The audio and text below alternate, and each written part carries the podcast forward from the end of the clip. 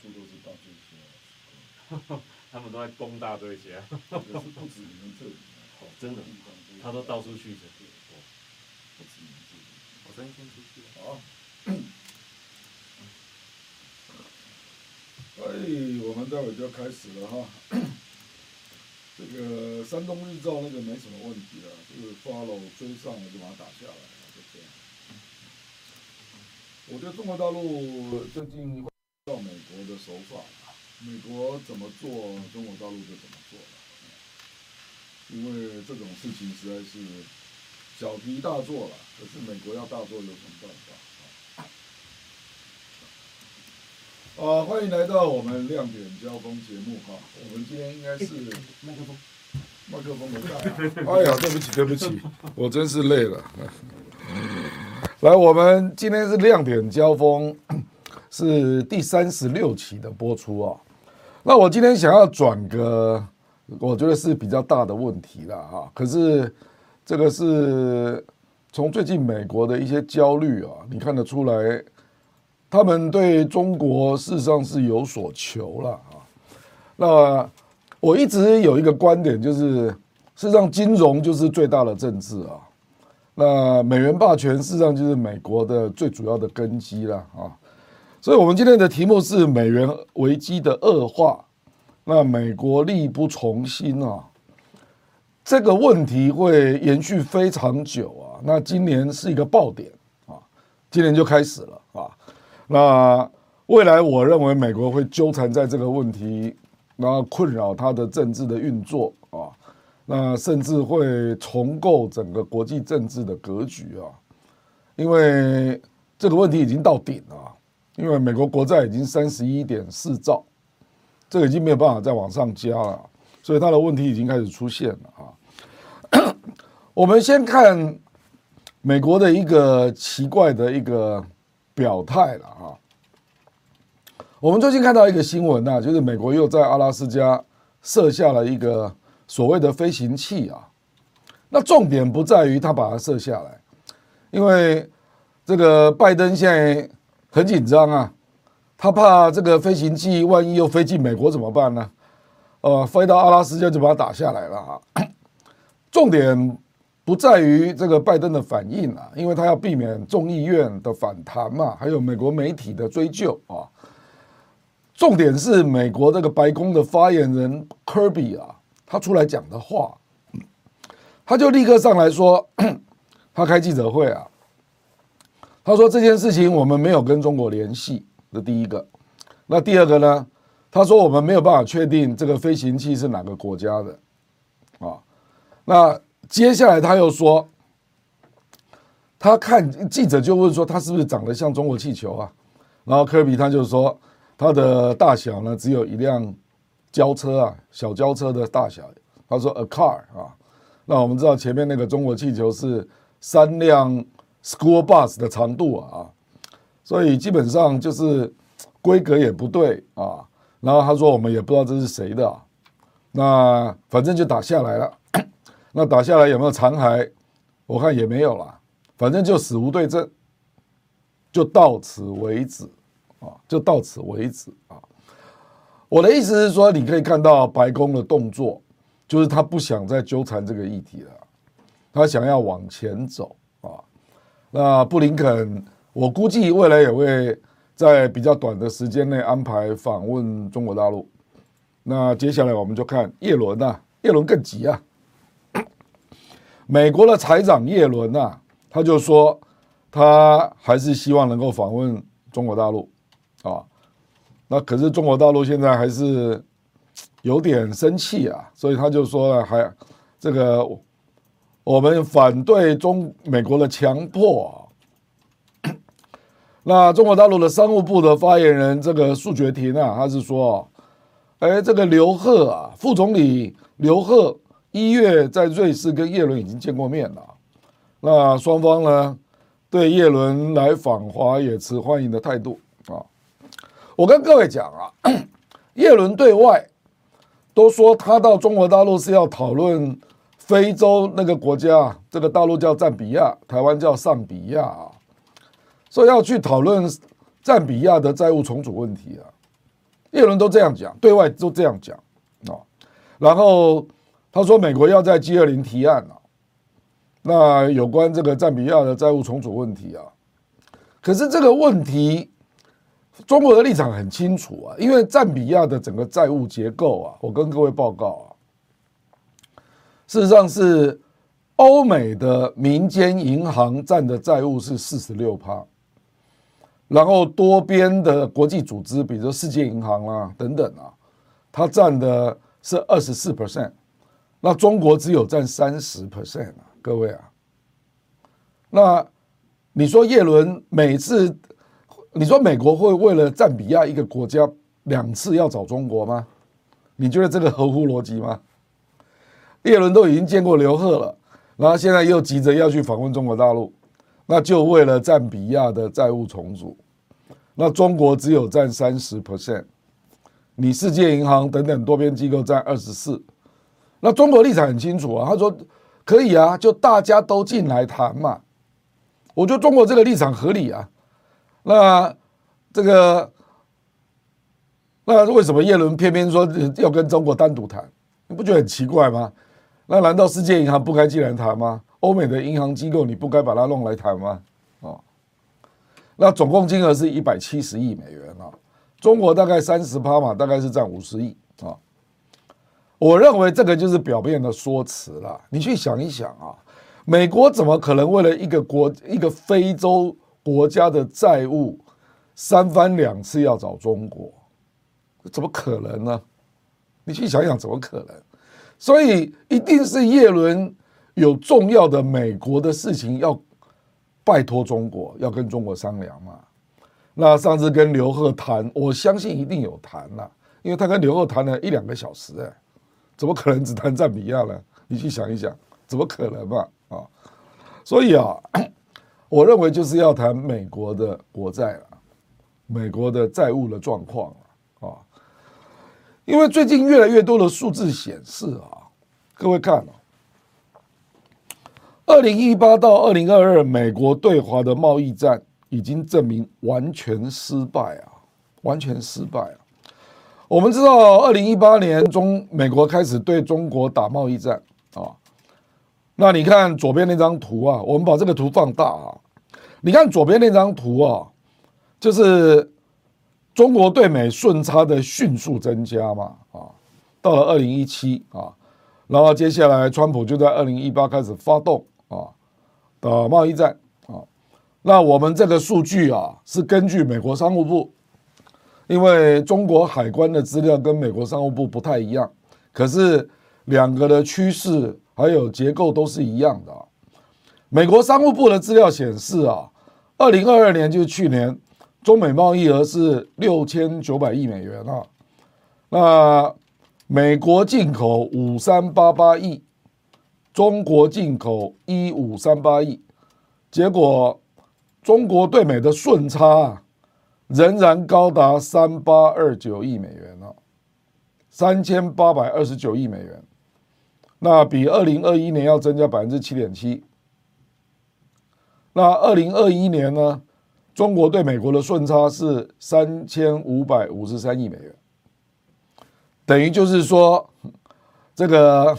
美国搞了半天的贸易战啊，我们看那个上面那张图，近十年中美商品贸易额的走势啊，你可以看到二零二二的总量又超过了二零一八年，这个就是非常典型的制裁失败嘛。你想一想，贸易总额也增加，然后中国对美顺差还在增加，那你在玩什么贸易战呢？各位想一想啊，我们目前上线已经有一万两千了。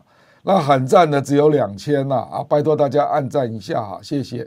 我们基本上就在跟你讲说，你美国搞了半天呐，你中美贸易额还在增加，然后中国对美的顺差也在增加，那你这贸易战不是完全失败吗？而且各位你要知道，这个贸易额啊，中美贸易战开打之后，并没有阻止中国贸易总额向上拉的态势啊。我们来看下一页啊。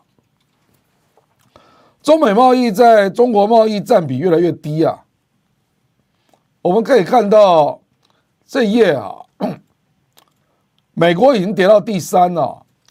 那这个资料是中国海关的总署的资料，他认为事实上对美贸易额是比美国还要高啊，因为美国商务部是估计六千九百亿嘛，那中国大陆是估计将近七千六百亿啊，那即使是七千六百亿，也排在东盟跟欧盟的后面，那东盟已经接近一兆了，接近一兆了哈，那你可以看到那个趋势线啊，左边。中国对外贸易前三名，东盟、欧盟跟美国啊，那你可以看到，美国在，因为他打贸易战嘛，所以他到了二零一八年的后期，他跟中国的贸易就被东盟给超过了，然后东盟继续往上走，到了二零二零年超过了欧盟，变成第一，变成了第一啊，啊，所所以你从这里看，你就知道。美国对中国的贸易战是完全失败啊！所以你没有看到最近这三个月，你几乎没有看过美国的贸易代表戴琪吗？啊，我看他准备辞职下台算了，他根本没有，他们根本没有能力去做任何事了。你去想一想啊，那目前的整个态势，你贸易战搞到现在，结果二零二二比二零二一还要再增加百分之七，然后中国的顺差还要再增加百分之五点五点五。那你这贸易代表要干什么？然后你已经对中国大陆的商品三千五百亿的商品啊，平均税率是十九点三 percent，那结果你还搞成这样啊？这表示什么？表示美国有不可替代的部分，必须要依赖中国的商品嘛，就是如此嘛。你去看这个 Walmart 嘛，你去看 Amazon 嘛，亚马逊嘛，它进口商品有多少是从中国进口的？那我为什么要先提这一点呢？因为这个构成了中国对自己经济的底气啊。因为中国在二零二二年，它对外贸易最大伙伴已经来到了一百四十一个国家。我的印象中啊，川普打贸易战的二零一九年呢、啊。那个时候只有一百二十四个国家，结果你二零一九中国最大贸易伙伴是一百二十四，那你贸易战打了三年多，现在中国变成是一百四十一最大贸易伙伴，那你这贸易战是在打什么呢？啊，这个我就跟你讲，我觉得美国看到了，我带这个叶伦一定知道了，因为叶伦当过联总会的主席啊，他事实上经济程度是很好的。他一定是知道 something wrong，你知道吧？说中国大陆越来越有底气了啊，那结果你相相对你去看美国，美国就发生了这个现象，这个就是耶伦在忧虑的。事实上，现在全球市场最大的风险啊，相比于中国的烂尾楼啦、瑞信风暴啦、英债危机啊，这都是次要的，真正迫在眉睫的是美债的流动性问题啊。这耶伦再三提到这个问题，他说美国国债交易可能会面临崩溃的危险啊，这叶伦讲的。那各位你去看，我们看这个曲线图啊，美国二十年期的公债的 ETF 啊，来看今年的跌幅，我们讲今年就是二零二二了啊，跌幅超过三十五 percent 了，超过 S M P 五百的修正幅度。价格跌到了二零一一年的水位啊！这美国国债，这什么意思呢？就是你卖不掉嘛，卖不掉啊！我跟各位讲，为什么这个事情很严重啊？你要知道，美国它向来都是靠增发货币来这个调节它内部的财政赤字嘛，这个大家都知道。可是美国国债并不是印了就自动变成市场里面的钱呐，它要卖出去啊。那通常是百分之六十是国内机构买的，那百分之四十是海外买的。可是叶伦却发现，在最近这半年来，海外的买家不断的在卖，所以有点卖不动啊。各位啊，你去想一想，如果美国国债开始有流动性的风险，那美国就不能够增发货币。那美国的，我们知道，它现在举债上限已经又到了新。新的高点了，那你就没有办法去舒缓你的财政赤字啊，那未来怎么办？还有你的国债的利息预算越来越高啊，这等一下我们都有具体的数字跟各位报告。美国政府债务的规模现在已经高达三十一点四兆美元了，那到底要付多少利息呢？各位啊，我看到二零二二年最新的预算评估啊，美国国债的利息，今年去年啊要缴的就是八千五百亿美元了。那如果依依照目前的升息的态势啊啊，各位啊，那二零二三年可能会变成一兆美元，光是利息哦，本金都不算哦。然后到了二零二四年，如果利息升到了四个 percent。那就会变成一点二兆美元呐，啊，美元呐。那各位去想一想，比如说我们用去年的数字来看啊，去年美国的财政收入只有四点九兆啊，各位啊，结果它的财政支出是六点三兆，赤字就是一点四兆。所以它这个一点四兆是怎么弥补的呢？你想也知道吧，就是印钞弥补嘛。我跟你讲，这个川普跟拜登有多不负责任啊！这个奥巴马他卸任的时候，二零一六年啊，那个时候美国的国债余额是十六兆，结果这个到了拜登，到了川普卸任，川普是四年嘛，川普卸任的时候大概变成二十四兆，那是二零二零年，拜登才上任两年多啊，现在变成三十一兆啊，各位啊！你去想想这两个总统有多不负责任啊！拼命的印钞票，那这中间当然经过疫情了啊。那经过疫情，当然很多国家都有印钞，可是很多也有很多国家没有印钞啊。哦，比如说中国大陆就没有印钞啊，台湾也没有啊，啊，新加坡也没有啊。可是就是美国选择了印钞，结果就从二零一六的美国国债的余额十六兆。上升到川普卸任二零二零年的二十四兆，然后又攀高到二零二二，哎，才两年哦，变成三十一点四兆。你看那个拜登，拜登多离谱！你去想想这个总统有多离谱啊！这个两年才给你两年，你就从二十四兆拉高到三十一点四兆，而且在你的任内已经有疫苗了，疫情基本上已经趋缓了。你还这样搞啊？那不管了啊，那重点就是你要发债嘛，那要有人接盘呐。请问谁买？你国内可以拜托金融机构接啊，那海海外怎么办呢？这就是美国的逻危机啊。这个表啊，我们把它放全页来看啊。这个表是从美国的财政部抓出来的一张表啊。那最新的统计是去年的十一月，那你可以这样看到日本的美国国债的持有的余额啊，这个只是一年内的交易啊，因为最右边那条线就是二零二一年十一月啊，然后最左边这个线，日本我用黄色嘛啊，中国用蓝色，然后台湾用绿色啊，那你可以看到啊，日本从一三二八就是一兆三千两百八十二十八亿啊，一兆三千亿了，我们就这样讲，然后卖卖卖卖卖卖到剩下一兆八十二亿啊，等于是日本卖出了两千多亿美元的国债，美国国债了啊，一年内啊，那中国呢？中国从一兆一兆八百亿啊。然后卖到只剩下八千七百亿，哦，中国大陆大概是卖了两千多亿，也是两千多亿啊。那你可以看到啊，美国大概只剩下中间那几个国家在撑盘的啊。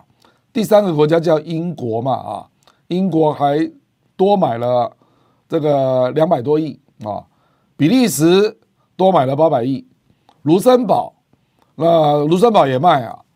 开曼群岛也增持了，然后瑞士也是卖啊，那爱尔兰也是卖，加拿大也是增持啊。你可以看到英国、比利时跟加拿大是极少数增持的了啊。连台湾都是卖，台湾也卖掉了两百五十亿美元，也就是说，大部分的国家都在卖啊。那印度呢？对不起，印度也在卖。印度卖掉了多少？印度卖掉了不多啊，卖掉了六十亿美元。这个就是全球的趋势啊。那为什么都在卖呢？各位可以去想一想基本逻辑嘛。美国去年是猛爆性的升息嘛，那大家就会预期说，你现在还有哪哪有多少这个升息的空间呢？所以你已经升到顶了啊，剩下的空间也不多了啊。那第二个就是我没有看好你的经济嘛，你今年的经济，IMF 的估计只有一点四 percent 啊，啊，那你这样能够撑什么？我们看不出你的复苏的力道啊。所以这个就是一个基本的状况啊。那大摩啊，美国的投资银行啊，它就示警啊，美债上升到三十一点四兆啊。那这个上限呢，是二零二一年十二月设定的，因为美国国会不断的在提高举债上限嘛。那二零二一年十二月提高了二点五兆，结果变成了三十一点五啊，所以。现在距离上限只剩下多少？只剩下七百八十亿美元啊！所以为什么叶伦很急啊？拜登为什么很急啊？我跟你讲，叶伦为什么要急着去见中国大陆啊？因为他要拜托中国不要再卖嘛。你想也知道嘛。因为中国如果卖，那这个债券的价格就会被压低嘛。那压低的结果，你就卖卖不掉嘛，你就卖不掉嘛。最近啊，最近这个。美国去跟日本施压，那日本真的是没有办法，那只好承诺，他说他要买一千八百二十亿美元的美国国债啊。可是美国还能够别的国家这样施压吗？你能够对中国这样施压吗？中国怎么可能理你呢？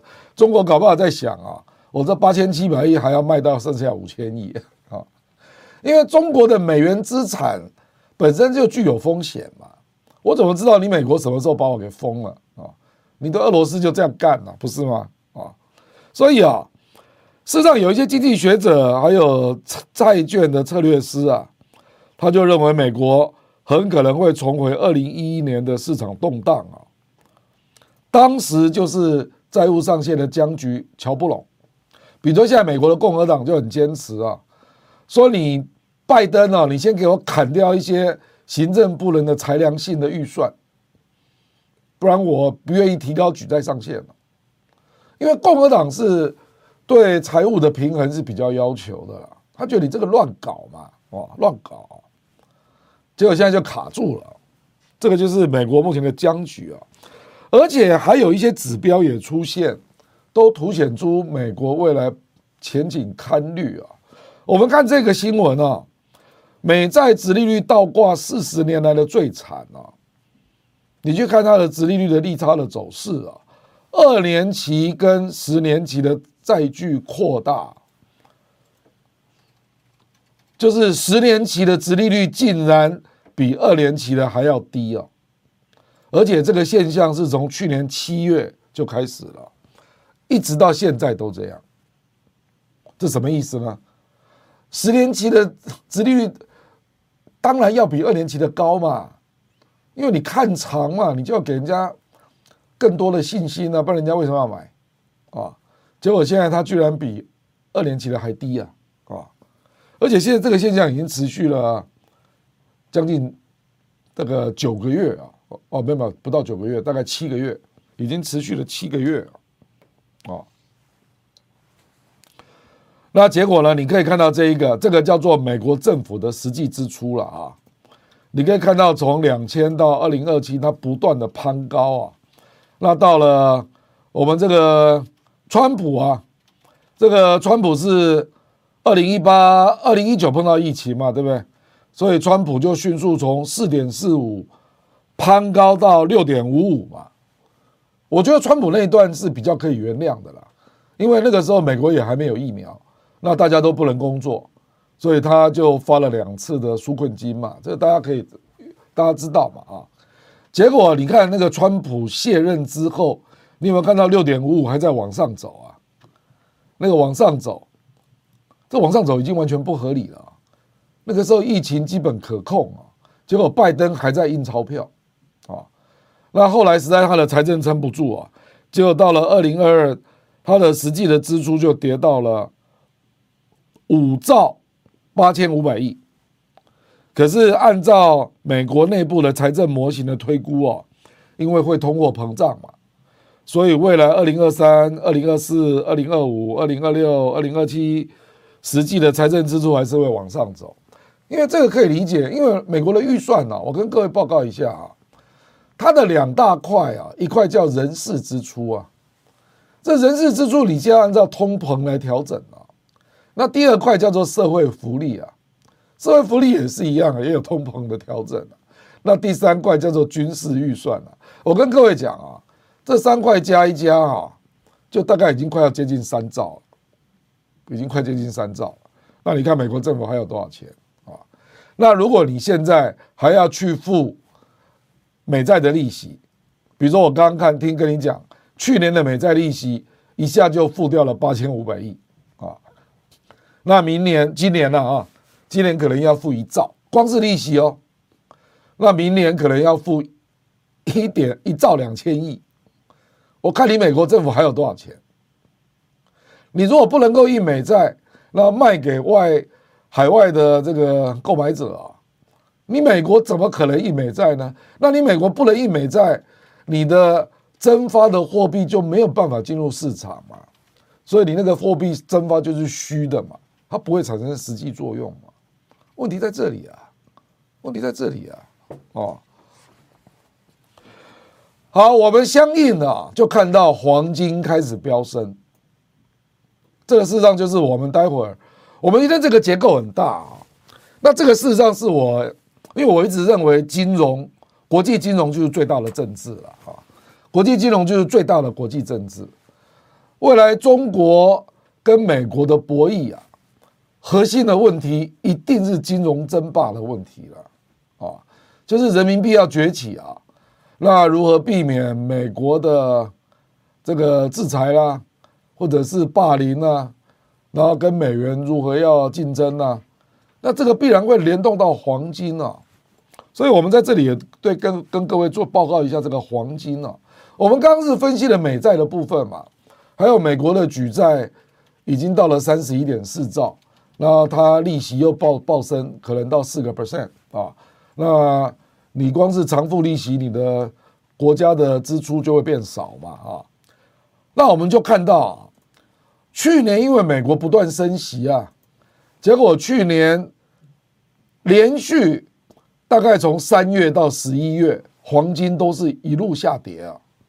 去年啊，我这个资料是引述自全球黄金协会的报告啊，所以这个是权威的报告，这是权威的报告啊。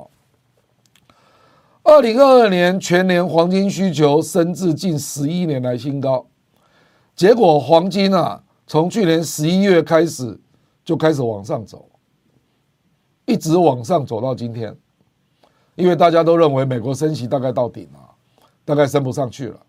那我们也从那个时候看到美元开始，美元指数开始下滑了啊。我举几个数字，各位就知道了，因为日本实在是受不了了。你美元这样升升息啊，那我日元怎么办？所以日元一度贬到一百五十比一嘛，不是吗？大家记不记得？所以日本央行就进来捍卫日元嘛。那可是日本央行手上的美元只有两千亿啊，所以他没有办法，他只好去卖美债啊。他卖美债得到美元，然后进场去买日元嘛，就是这样嘛。所以日元去年。就从一百五十的最低点一路飙到一百二十九啊，你就看到日本央行开始护日元，那这个过程当然就是卖美债嘛。那另外一个就是欧元，欧元也是一样啊。欧元因为美国不断升息嘛，它就资金一直外流啊，那外流到欧元变成一点零四比一啊，对美被被对美元啊，那欧元也受不了啊。所以最近就拼命的开始买进欧元了，卖美债来买欧元，结果欧元就升值到零点九二。啊，我跟各位讲，人民币也是一样啊，人民币从七点三比一美元，然后就一路拉到六点八左右啊。台币也是一样啊，台币从三十二点三，然后一路就拉到三十左右。好所以你你就可以看到这个大趋势。那这个大趋势实际上有一个最重要的东西被大家忽略的，就是黄金，哦，就是黄金啊。所以这个就是二零二二年从去年十一月开始，黄金就开始攀升了。二零二二年的黄金需求升幅达到十八 percent 了。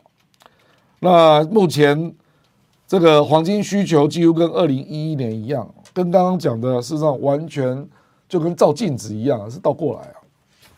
那各位啊，这个就是他讲的黄金需求啊，它不含这个财务交易啊，我们讲场外交易啊，那要升到四千七百四十一吨，升幅达到十八 percent 嘛。然后光是二零二二年的第四季度啊，央行就进场，那很。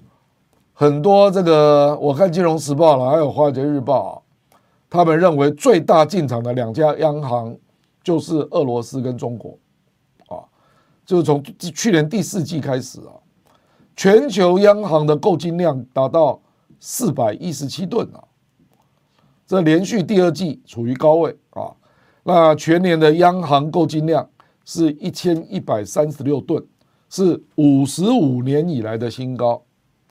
这一点非常重要啊，就是为什么央行各国的央行会开始大量的开始要买进黄金呢？啊，因为他们都已经开始感受到未来可能会有新的非美元的币圈的形成了啊，这个很很多国家啦，然后认为美元会贬值嘛，所以他宁可买黄金来保值啊，等等啊。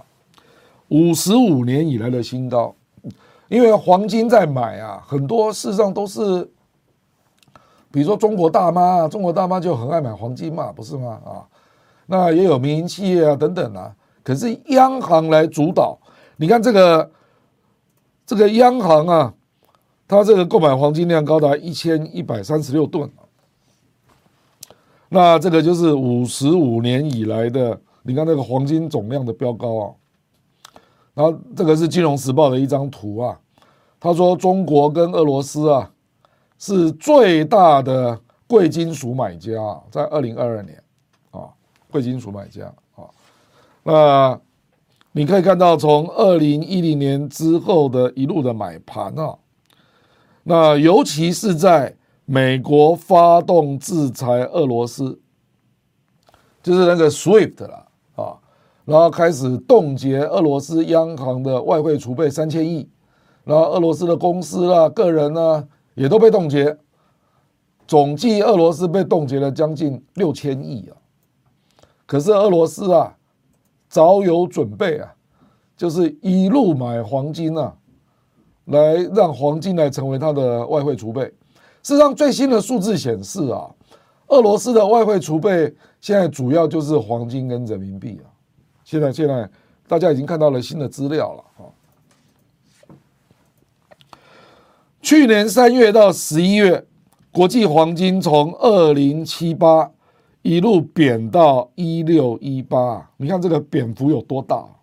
这个贬幅大概将近二十 percent 吧，二十 percent！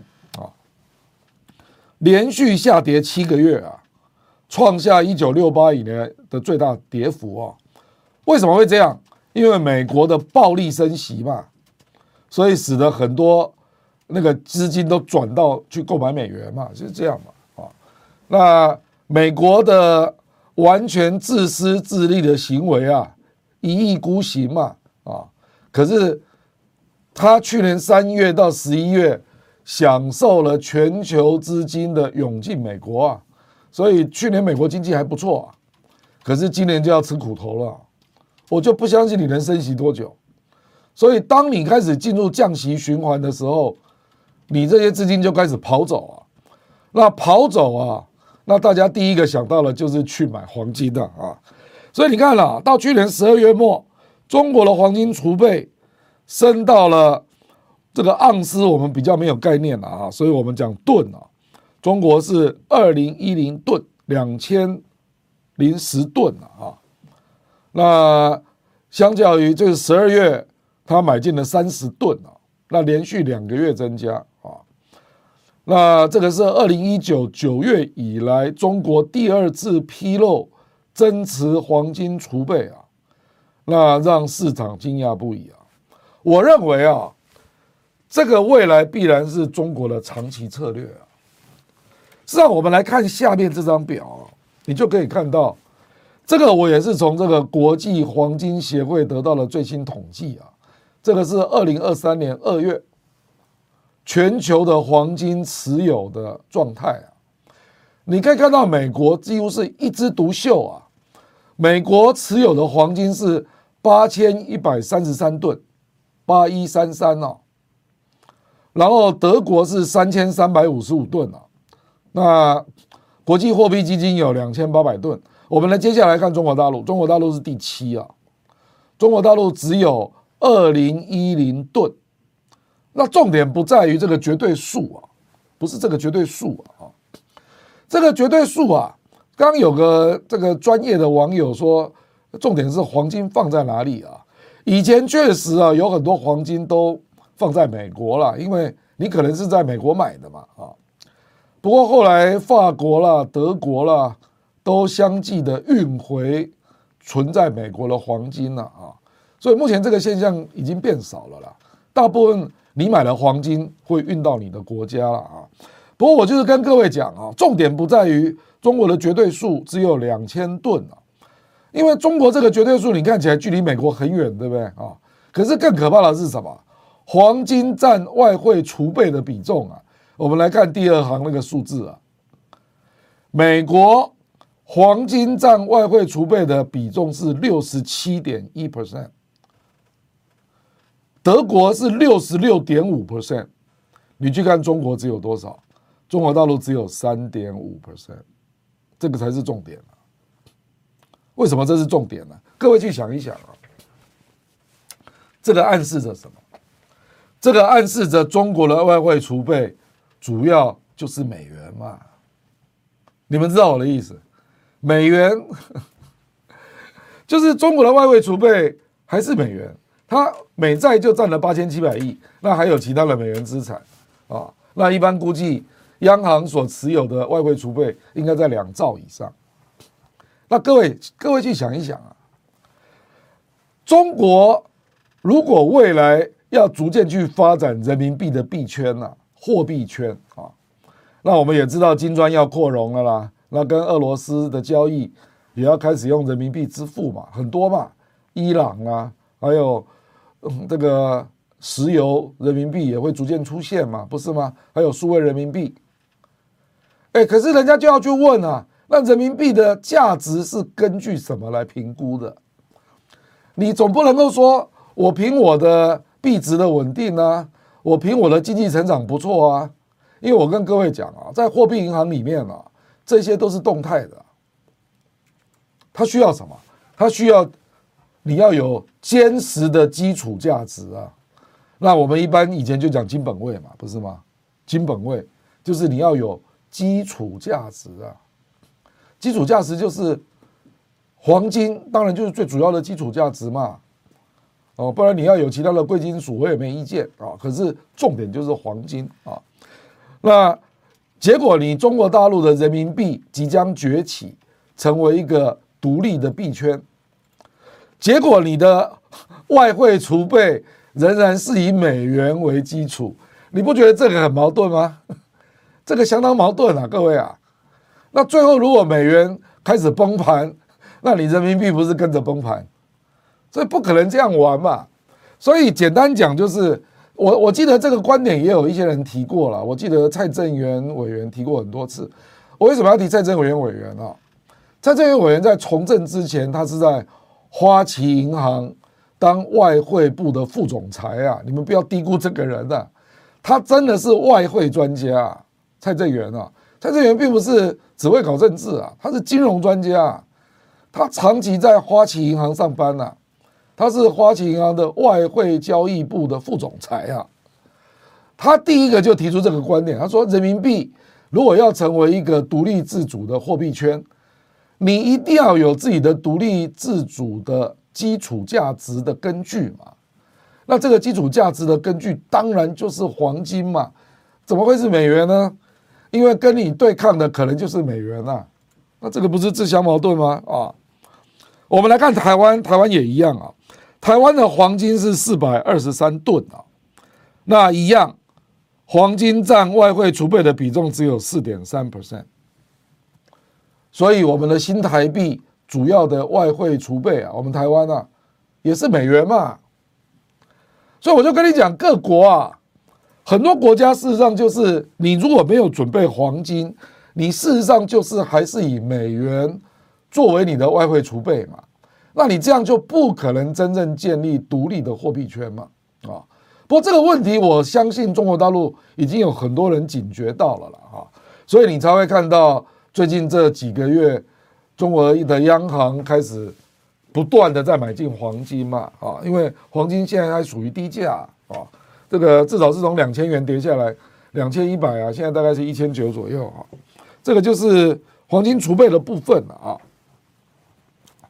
所以我们从刚刚的报告里面，我们就总结一个东西出来了。就是美元的危机正在恶化中。美元的危机就是美债流动性有问题啊，不好卖，那造成美国增发货币的困难，造成未来美国政府赤字越来越难支撑啊，那怎么办呢？啊，我坦白讲，我真的不知道怎么办，所以我今天的标题叫做“美元危机恶化，美国力不从心”啊，我不认为美国找得到办法。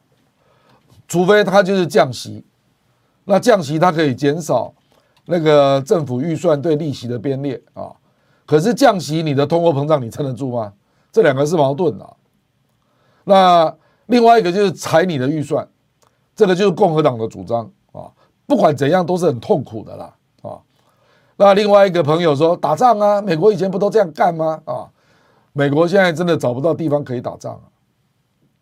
因为打仗的地方要有价值啊，说阿富汗那个叫报仇啊，美国打阿富汗是没有得到油水的，美国打伊拉克是得到石油嘛，对不对？你现在不容易找到有价值的目标了。他本来认为打俄乌战争可以捞到嘛，可是去年有捞到军火，还有 LNG 嘛，你今年再打打看，今年恐怕就不是这个样子了。那你要打中国，那根本不可能嘛，那是核大国啊啊！所以等于就是我们过去看到了美国货币碰到危机，美元碰到危机，以前惯有的做法只有两招嘛，一个就是战争嘛，那另外一个就是国际金融危机嘛。可是国际金融危机必须要让美国捡得到羊毛啊，要捡得到啊，啊，割到韭菜啊啊！可是目前各国都被他割完了。欧洲也被他割了，日本也被他割了啊！他只剩下一只大肥羊想割啊，可是割不到啊。那个那个地方叫中国啊，就是这样啊。啊，实美国现在就是想打中国跟香港，要去割韭菜嘛，可是割不到啊。那印度印度还不够韭菜了，不够割了，不够割了啊。所以我这个只是简单跟在这里跟各位做一个报告，就是美元的危机在恶化，可是我们现在看不到解决这个危机的方法。因为中国也还没有准备好，那欧洲现在的状况比美国还差啊！我跟各位讲啊，如果没有像中国大陆这样的人民币的崛起跟撑住它的价值啊，那美国历来的做法就是我要么发动战争，要么就是引发国际金融危机，要么就是比烂啊，反正只要有人比我烂，我就继续割韭菜嘛，就这样嘛。那现在欧洲比我烂嘛，那我就还有支撑，就会变成这样。美元还是有人买，就会变成这样啊。可是我们可以看到它的国际结算在往下走啊。那人民币的结算啊，我跟各位讲啊，我认为今年二零二三年应该很有可能会变成人民币国际支付的爆发年了。人民币的支付啊，在国际支付啊。在二零二一年一度攀升到三个 percent，占全球比重啊。那结果现在又跌到了一点八六，又跌下来了。我认为中国大陆已经看到了这一点了，所以中国大陆能怎么办呢？我这一页我以前出现过一次啊。我认为中国大陆目前还是这种思考方式啊，就你美元危机会恶化嘛，那是你美国自己的问题嘛。那你打你的，我打我的，这毛泽东的讲法，重点是什么？扬长避短，争取主动。好那我不会被你的动作所迷惑了。比如说叶伦想要来访问中国大陆嘛，那显然就是要拜托中国不要卖美债嘛。我我觉得叶伦大概不太敢要拜托中国买美债了，中国不可能再买美债了啊。可是他可能应该是要拜托中国，你不要再卖美债好不好？现在是八千七百亿啊，中国不是只有美债啊，各位，中国的还有美元资产啊，应该超过两兆以上。那如果再加上民间个人，那可能超过三兆，一般估计大概是三兆一两千亿美元的美元资产了啊。叶伦第一个当然想要稳住中国嘛，不然怎么办？那我认为中国大陆一定是不被敌之动作所迷惑，我就玩自己的自己的 game 了。选择敌之薄弱部分，主动歼击之啊！你打你的，各打各的，完全主动作战。我认为今年以后，中国大陆就是开始扩张人民币币圈的开始啊！他做了很多的铺排啊，那今年会一个一个浮现。我们看接下来这一个啊，这个就是俄罗斯啊。所以我感谢啊，我们现在在线已经突破三万，感谢啊。我们看到左边这张图啊，左边这张图是国际货币基金最新的一张图。二零二三年，你看最下边那一行叫俄罗斯啊，俄罗斯，你有没有看到它二零二三年的经济是转正啊，正成长。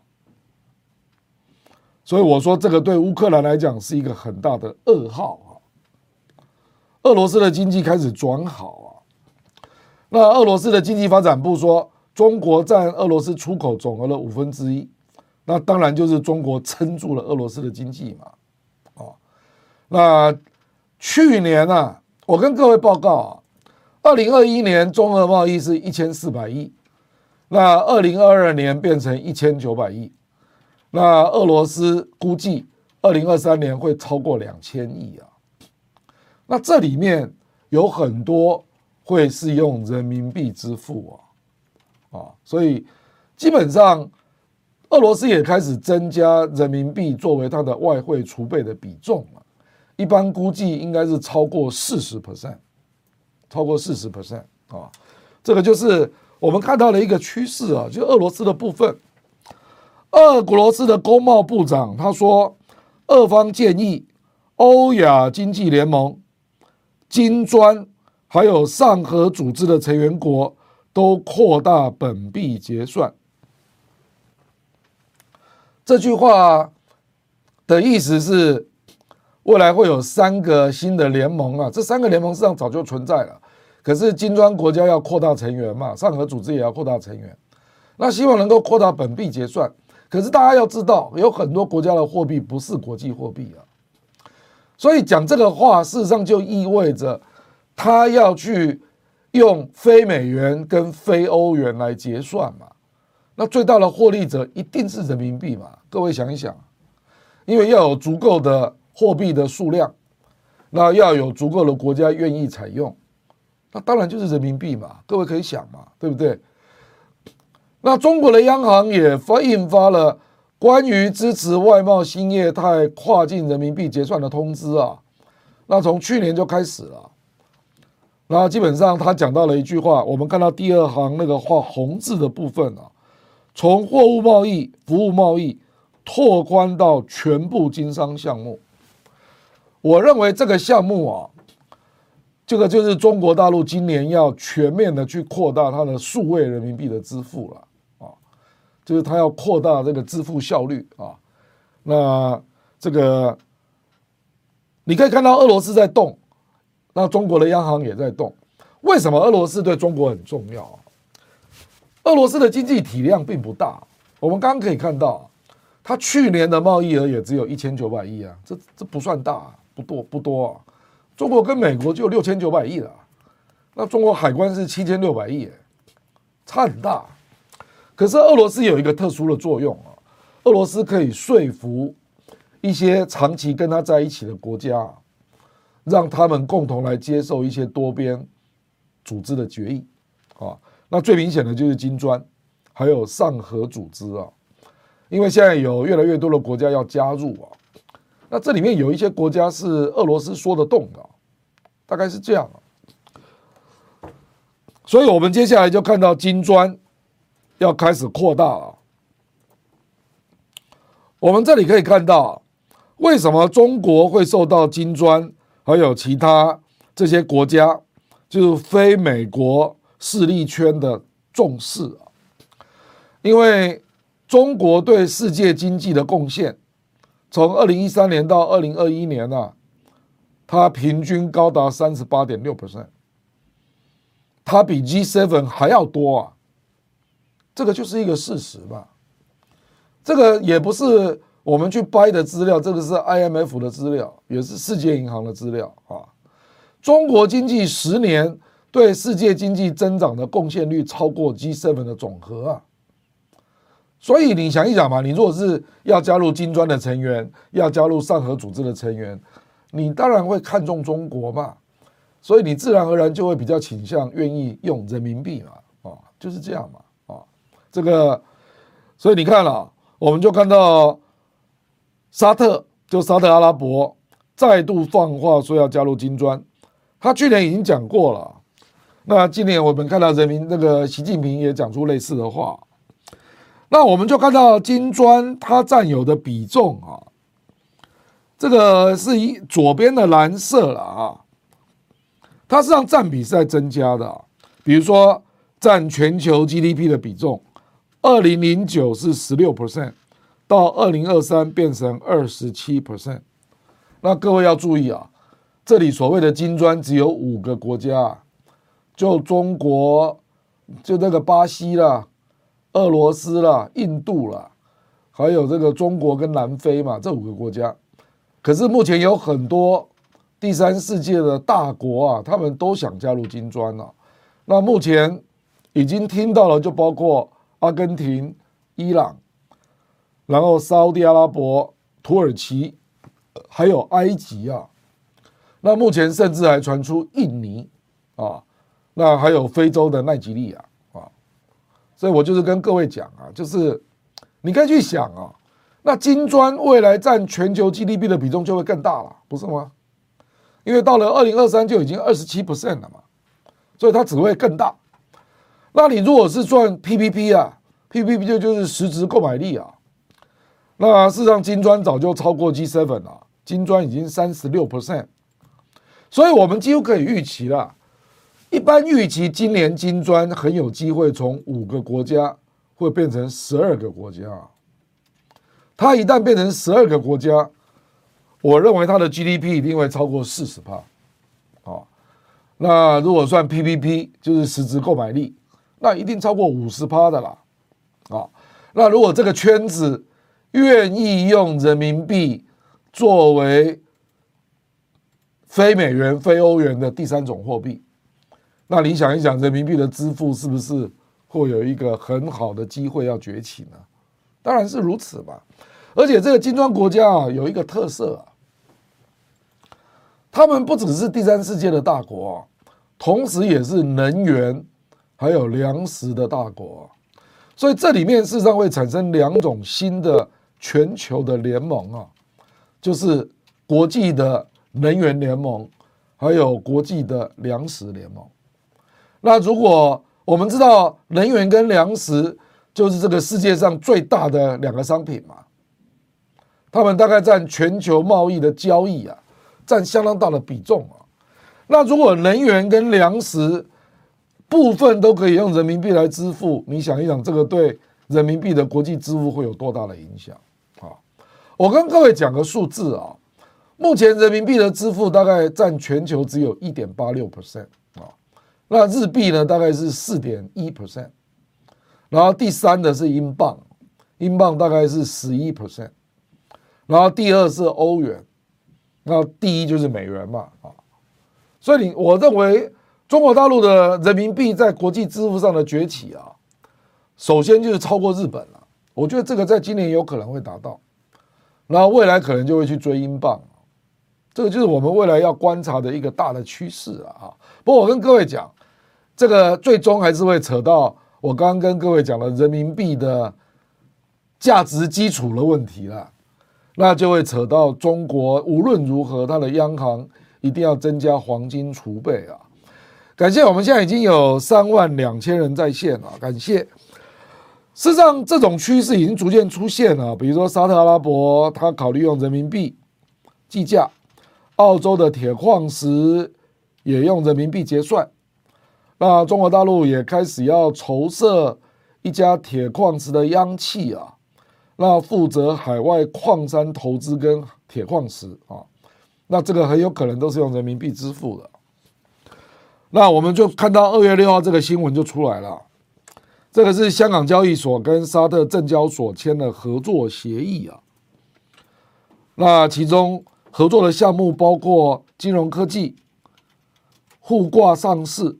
还有其他的领域合作啊，我们看那个沙特证交所的行政总裁讲的话，这个胡山先生啊，他说：“我们希望将沙特的资本市场发展成东西方的投资枢纽啊。”这个沙特阿拉伯是很有企图心的。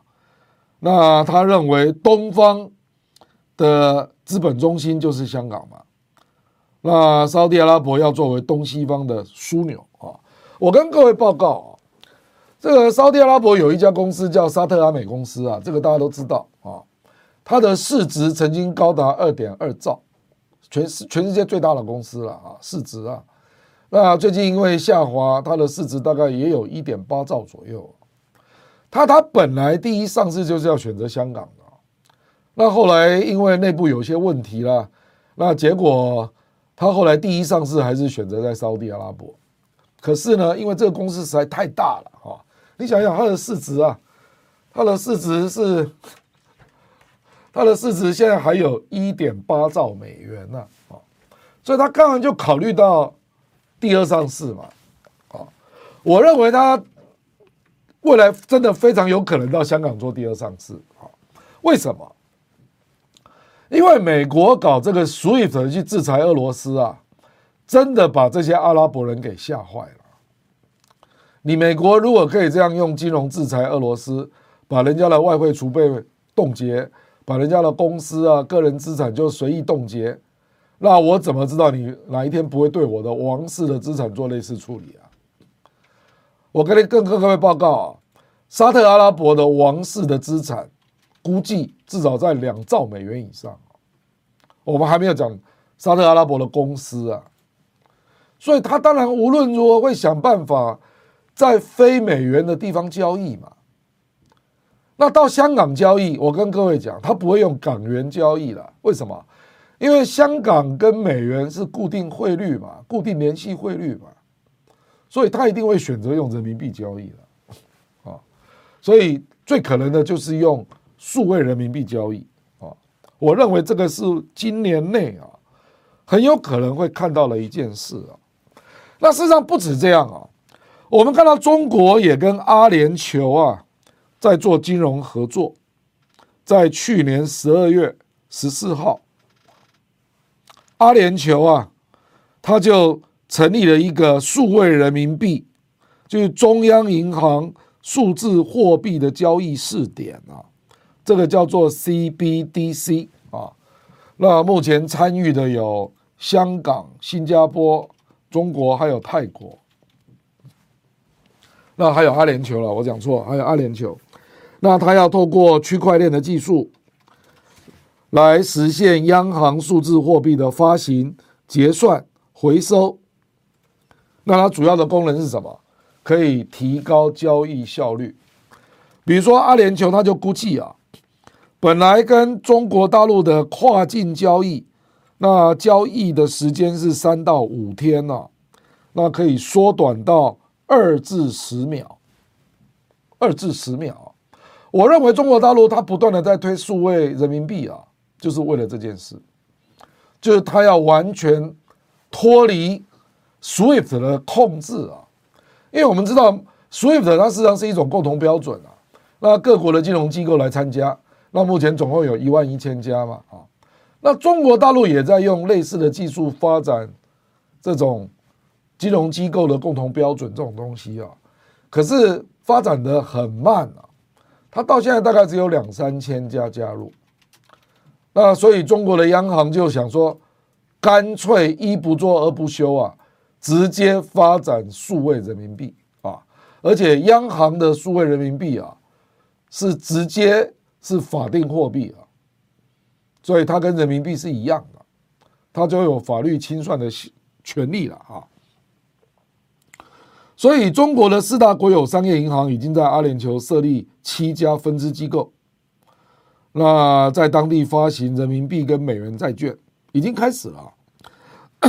那中国农业银行已经成立第一个人民币清算中心，然后中国工商银行在迪拜就杜拜的纳斯达克的上市债券作为第一大海外发行机构啊。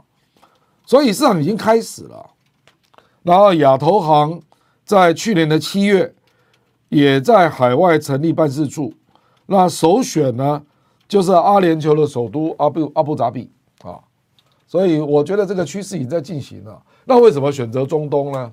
因为中东就是最多资金的聚集地啊，而且中东跟中国大陆有极大的互补性啊，因为它的基建需要中国。那它的石油主要的买家也是中国，而且它有很多高科技业的商品需要中国提供，所以在这里就形成了高度的互补啊。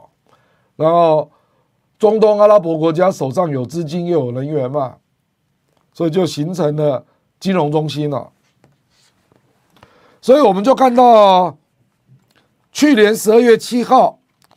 沙地阿拉伯在习近平去中去访问中东的时候，就是访问沙地阿拉伯啊，他就当场进行了义乌小商品城跟阿拉伯来用数位人民币交易啊，那就立即成交啊！我刚不是跟各位讲，只要两秒到十秒嘛，对不对？那更重要的是啊，中东的墨尔班期货。这个是在中东，在这个这个也是阿联酋啊，阿联酋把它最大的油田拿进来做资产的抵押，然后成立了中东的石油期货交易中心。因为我们知道这个能源期货交易啊，就是美国的西德州嘛，还有英国的布兰特嘛，那中东就是要建立第三个交易点了。那中国大陆当然立刻嗅到了这个金融的重要的这个味道，所以上海石油交这个期货交易所就立刻跟他建立合作关系了。我觉得这个合作关系非常重要啊，因为上海石油期货交易所是用人民币交易的，那中东的末班期货本来是用美元跟欧元交易啊。那很可能在未来，因为同样在阿联酋就有数位人民币的中心嘛，未来可能也会开放用人民币交易啊。感谢我们现在已经有三万四千人在线了，所以跟各位报告啊，你从中东的铺点啊，包括阿联酋的数位货币中心啊，包括阿联酋即将建立这个墨尔班的石油期货交易中心，然后要跟。上海的原油期货交易中心建立连线合作，你就可以去想象未来数位人民币扩张的空间有多大啊！所以我在这里就是该跟各位报告啊，就是金砖的扩容，我们一般估计今年金砖国家会从五扩张到十二，那金砖国家很可能会占全世界 GDP。如果变成十二个国家了，那 GDP 就会超过四十趴。哦，那如果金砖国家它的圈内的交易开始要采取非美元、非欧元，那很可能人民币就会浮现了。然后接下来我们看人民币开始进入能源交易圈，就是中东。我们看到包括这个阿联酋的数位人民币的交易中心，还有它的墨尔班的期货的交易中心，然后跟上海原油期货要建立合作，你就可以在这个过程当中，人民币不但透过金砖的圈子在扩容哦，在增加国际支付的比重。而且很可能会在新的能源联盟里面开始扩大它的支付的比重啊，所以我我在这里只是做个简单结论，我们时间也差不多了，就是美元是碰到了危机啊。那目前目前对于美元这个危机，我认为美国找不出办法，他只能够去拜托大家啊，不要继续卖美债啊啊。那中国大陆我认为不会理会美国了啊，因为中国大陆要建立自己的币圈嘛，所以他。你打你的，我打我的嘛，所以我专注的是什么？我去专注我的金砖国家的扩大成员，我去专注我的能源联盟的数位人民币这个交易中心的成立嘛，还有能源的期货用人民币来交易这样的一个机制的建立嘛，他一定是忙这些嘛，啊，那如果能够做更多啊，那当然就是黄金啊，我刚刚跟各位讲的，人民币如果要成为一个。独立于美国之外的一个具有基础价值根据的币种，它一定要落实它的金本位了。也就是说，黄金占中国的外汇储备的比重啊，一定要迅速的拉升了，这样才有可能成功了啊。好，简单讲，我们今天就讲到这个地方啊，因为时间也到了哈，那我们就来回应一些朋友的问题啊，这个。哎，这个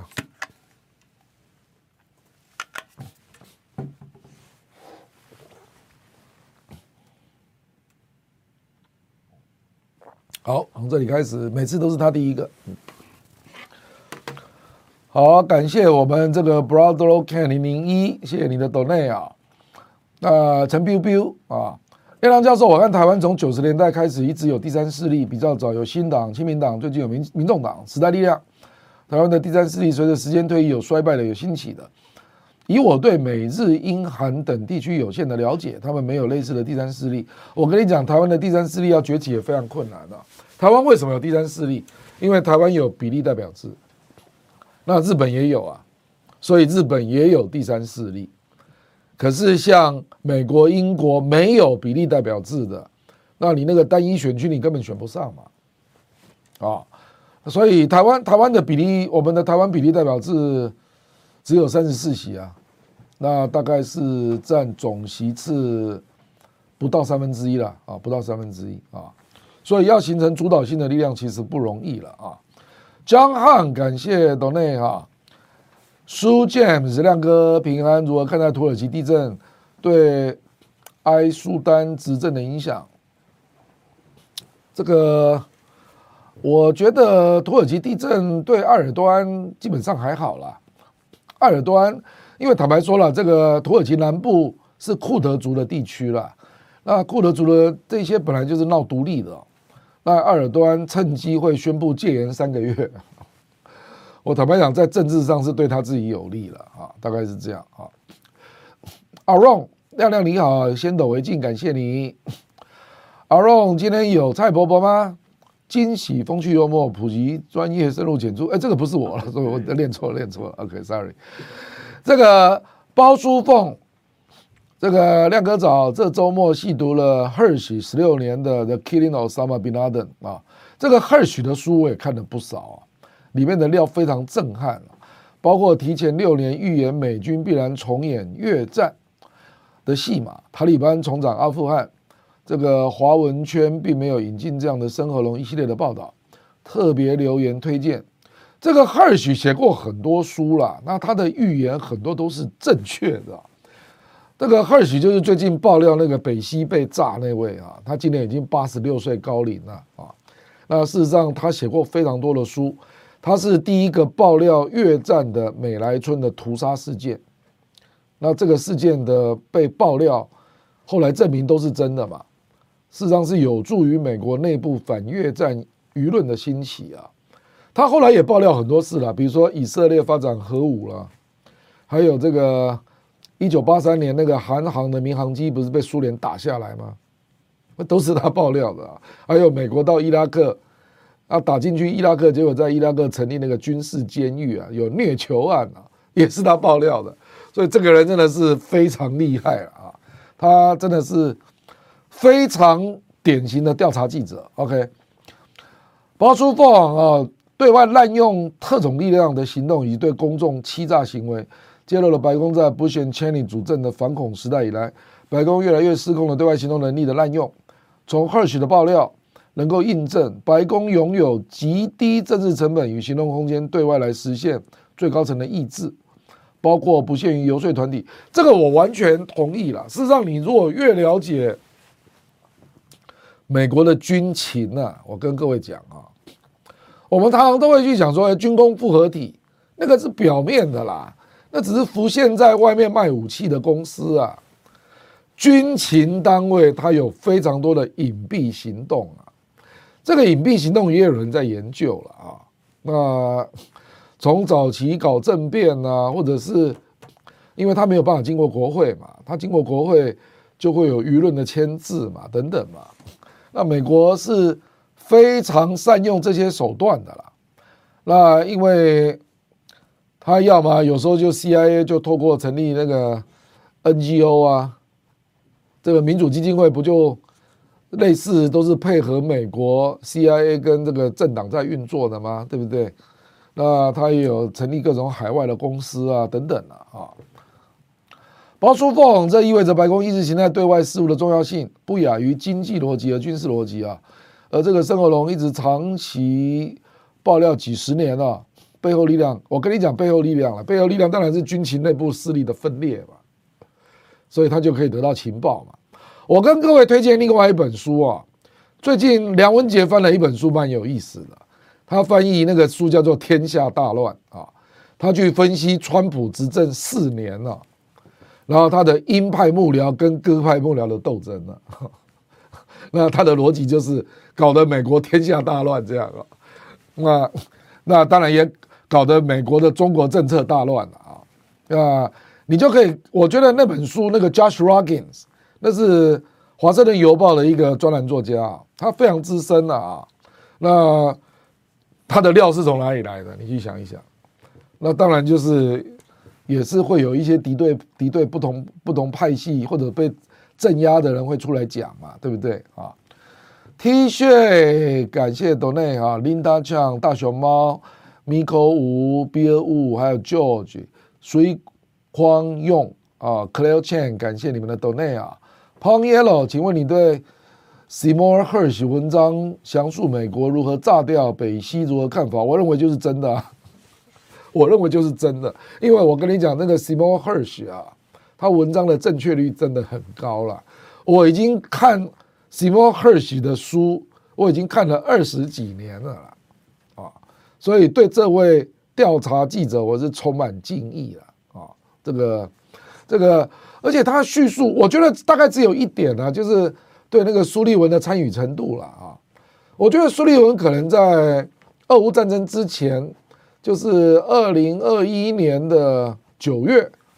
有开过会了，那个我相信了，他们就是在考虑，如果俄罗斯真的去打乌克兰，那各种方案嘛。那国安会可能就提到了说，那北溪一定要把它炸掉，这个有可能啊。可是实际的战术执行，我不认为苏利文会介入了，因为那个就已经交办了。那交办呢，接下来就是轮到军方了、军情了啊。不过这个让我最惊讶的是挪威的参与程度啊。因为大家要知道，北约的秘书长那个 Stoltenberg 啊，他就是前挪威总理，而且北溪被炸掉，最大的获利者就是挪威，因为欧洲就被迫要去买挪威的天然气，当然也买美国了，可是最近的就是买挪威啊，所以你你就可以知道国际政治的可怕程度了啊。那这件事情我最大的。这个我觉得最最最荒谬的就是德国消资不敢置评啊，德国不敢讲话啊，他是最大的受害者，最大受害者就是俄罗斯跟德国嘛，结果消资不敢讲话啊，你就可以，你就可以了解他的压力了哈。我认为德国一定认为是真的了。事实上，据我了解啊，北溪刚发生的时候，德国人就认为就是美国干的了。可是他们没有证据，可是后来瑞典跟丹麦做了调查报告，又不愿意公布，那这里面猫腻太多了嘛，所以这个 Hersh 发表了这篇文章啊，我觉得德国人一定是对心对自己对心里这样讲，就是说你看吧，就是这样的嘛，啊，可是德国政府却不敢讲话，就是这样。丁六啊，陈佩君，感谢斗内啊，黑衣令。亮哥，请问你觉得个人资产的美元是不是也要减持？当然要减持啊，当然要减持啊！我跟你讲啊，这个今年的经济 非常明显是亚洲看好，包括中国、印度、越南都看好啊。我认为，因为今年大家都知道嘛，印度的成长大概是六点四嘛，中国至少五点二啊。IMF 的修正，甚至现在已经有人认为中国会超过六趴啊。那还有越南都不错的啊，所以你当然要想办法要要买进一点亚洲的 ETF 了啊，我认为会比较保险的啊，除非美国爆发了金融危机了，那我觉得几率很低了啊。啊，Kelly 给他交学费，感谢你。TL 中国东盟的贸易量这么大，应该有一部分是因为中国出口商在洗产地，当然呢、当然是这样啊。不，这个贸易啊，这个比如说以台湾跟中国大陆为例嘛。台湾出口到中国大陆占台湾出口的百分之四十二，哎，怎么可能呢？台湾哪有那么多东西？结果后来证明有很多都是中间产品，它事实上是卖到大陆，然后让大陆的台商把它组装出口嘛。因为中国大陆的出口前十大企业有六家是台商啊，那这个情况一定跟中国跟东盟一样的嘛。就是中国也卖一大堆中间产品到东盟嘛，然后经过东盟组装再卖出去到欧洲跟美国嘛，一定也是这样啊啊！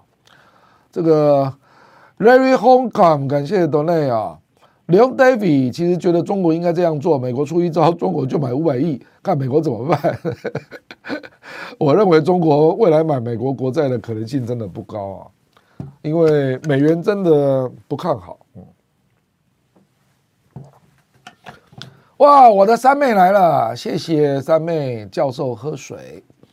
朋友好，感谢德内大醉侠报告教授跟国人同胞，捷克电视台转播我国两组搜救队出场的时候，分别配了老美跟老共的国旗。我外交部跟严严正抗议，竟然有这种事。感谢大醉侠的提醒啊！慰问以色列是美国最坚强的盟友，要。销售债券为何不大帮忙？我跟你讲，以色列没有钱呐、啊！哎呦，以色列哈，我跟各位报告，以色列因为处于阿拉伯内陆嘛，所以它随时在动荡之中，所以它的公司大部分都是到美国上市的啊，所以它的金融市场其实很小啊，所以它它的资金并不多啦。我说实在了啊。那托尼讲，亮哥，美国有可能降关税来抑制通膨吗？我跟你讲，拜登跟叶伦都主张要降关税呀，他自己被共和党卡住了嘛，有什么办法啊？那目前他又要竞选嘛。事实上，拜登在二零二零年的参选政见，他就公开反对川普的贸易战嘛。他认为贸易战是错的啊，他认为对中国应该是玩科技战嘛。所以你看，现在拜登不是在在玩科技战吗？啊，可是贸易战既然是错的，你为什么不更改呢？那也是川普去退出 TPP 啊。那现在日本那个 CPTPP 一天到晚拜托拜登重新回来啊，那拜登也是没有办法啊。所以我认为拜登真的是一个相当无能的人呐啊。Ricky J、顶新山还有 Bill Bush，感谢斗内啊。贺小美第一次的线上抖内就献给教授，加油，郭教授，感谢你。然后宣利，谢谢郭教授的精辟分析，获益良多。拜登全世界放火，我认为很大的程度是掩饰对内政的无力与无能。但是继续激化俄乌战争，围堵中国，其实也对美美国本身造成伤害。这样恶性循环下去，对全世界形成恶劣的风险。他要搞到什么程度才会住手？美国什么时候才会满意？我跟你讲，不幸的事就是今明年就是选举年。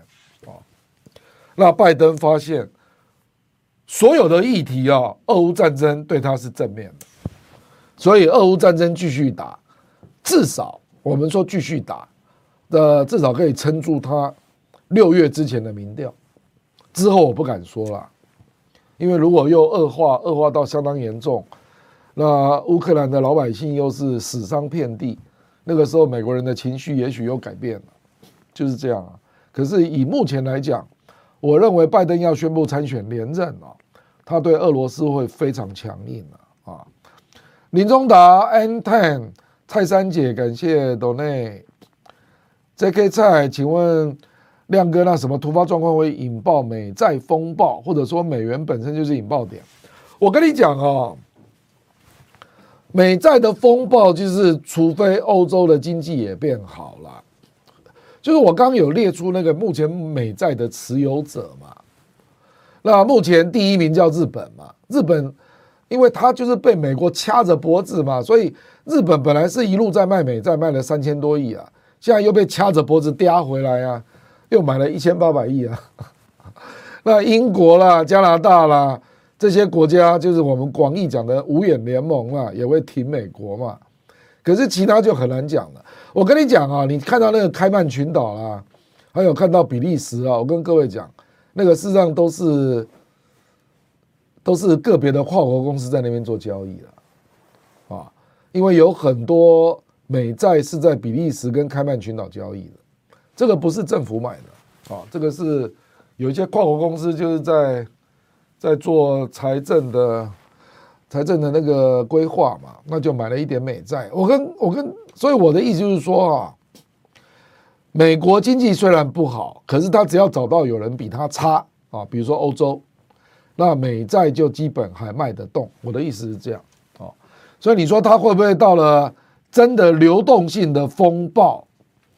我认为不至于，可是会造成美国要增发货币的困难呐。你现在要在美国增发货币，我认为非常困难，非常困难啊！李大明，请问亮哥，美债卖不动，无法印钞的话，为什么美国没有缩减支出的声音？有啊，当然有啊！共和党就是要求民主党政府要删减掉行政部门的裁量预算呐、啊，就你那个非固定支出的项目，你给我裁啊，要通删呐、啊！共和党这声音已经出来了。那还有啊，他不是还在缩表吗？缩表并不能立即结束啊。那还有啊，有人就说年底恐怕要降息了吧？不然这个利息谁付得起啊？这种声音都出来了，并不是没有啊。美国人比我们脑袋清清楚了，他只是做不到而已了啊。伊凡诺夫伊凡伊凡诺维奇啊，教授上中天大晚报时说看港澳直播港澳台，这是教授曾在深圳卫视对我上过这个节目没有错。对岸动态清零结束了，没有电视台请教授去上节目吗？这个，呃，不有啦，他们是叫我用视讯啊，可是我真的是没有时间了啊。阿尔段已停止选举造势，前往南部安抚灾民了。或许他依然同意为土耳其公民的库德族啊，我当然了，库德族也是土耳其人呐。国家紧急状态持续三个月，而不是宪法规定的六个月。刚好在总统大选投票前结束，并未剥夺，没有啦，他没有剥夺选举权呐，他只是实施戒严呐，实施戒严就是让当地治安不会乱掉嘛啊。蔡三姐，我记得郭先生有一集说会谈新加坡，请问我错过了吗？我还没有讲，蔡三姐，我以后会讲一集这个新加坡，新加坡是我蛮看重的国家，我觉得这个国家的领导人。非常的聪明啊，啊，他有智慧来做出一些重要的地缘政治上的决策，啊，那个喷飞混获益良多，感谢你啊。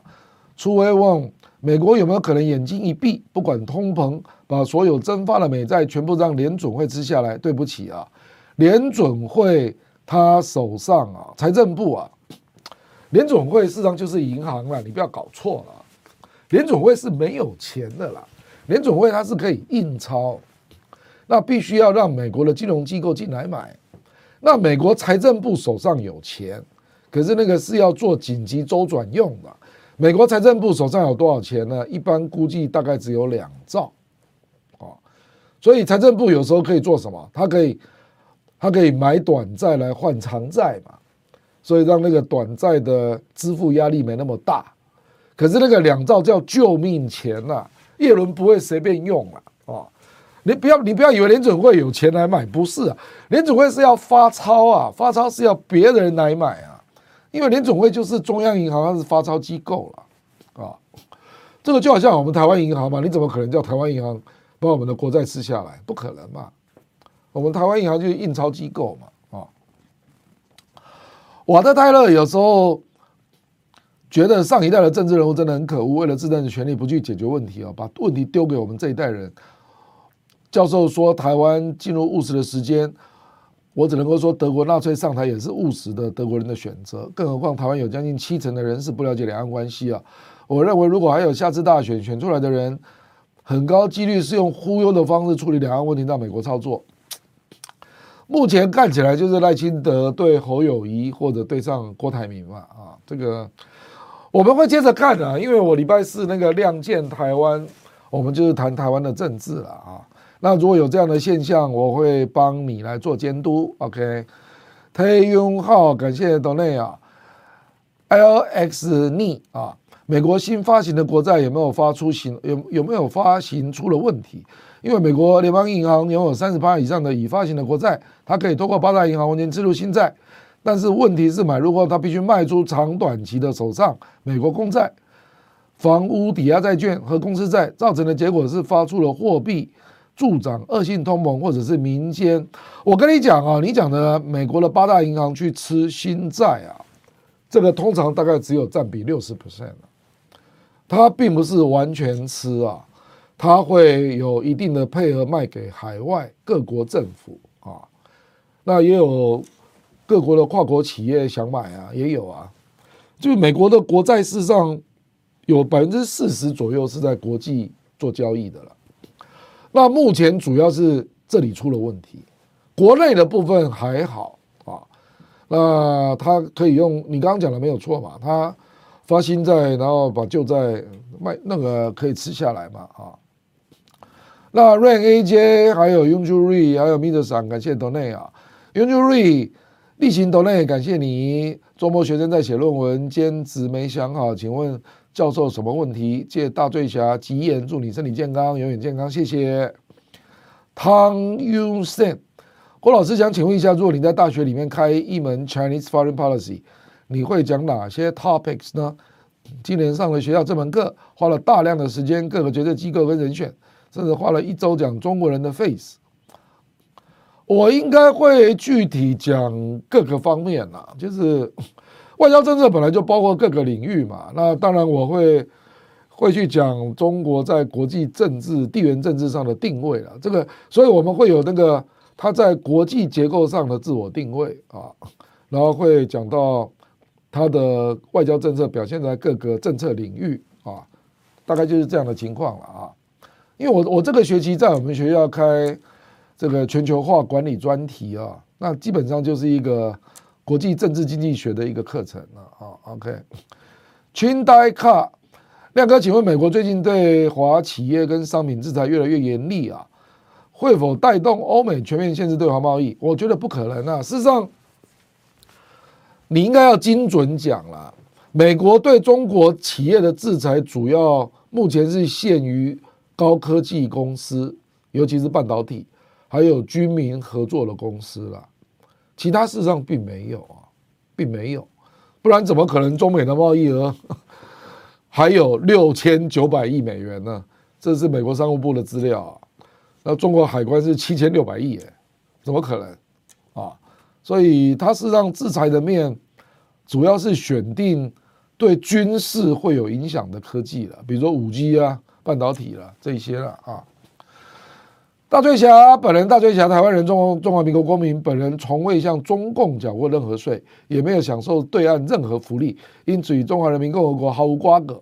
是谁一九四九年占领我大陆国土，脱离中华民国，搞两个中国，还把两国论的原罪怪于台湾？难道儿子霸占父亲的房产，还调侃父亲离家出走？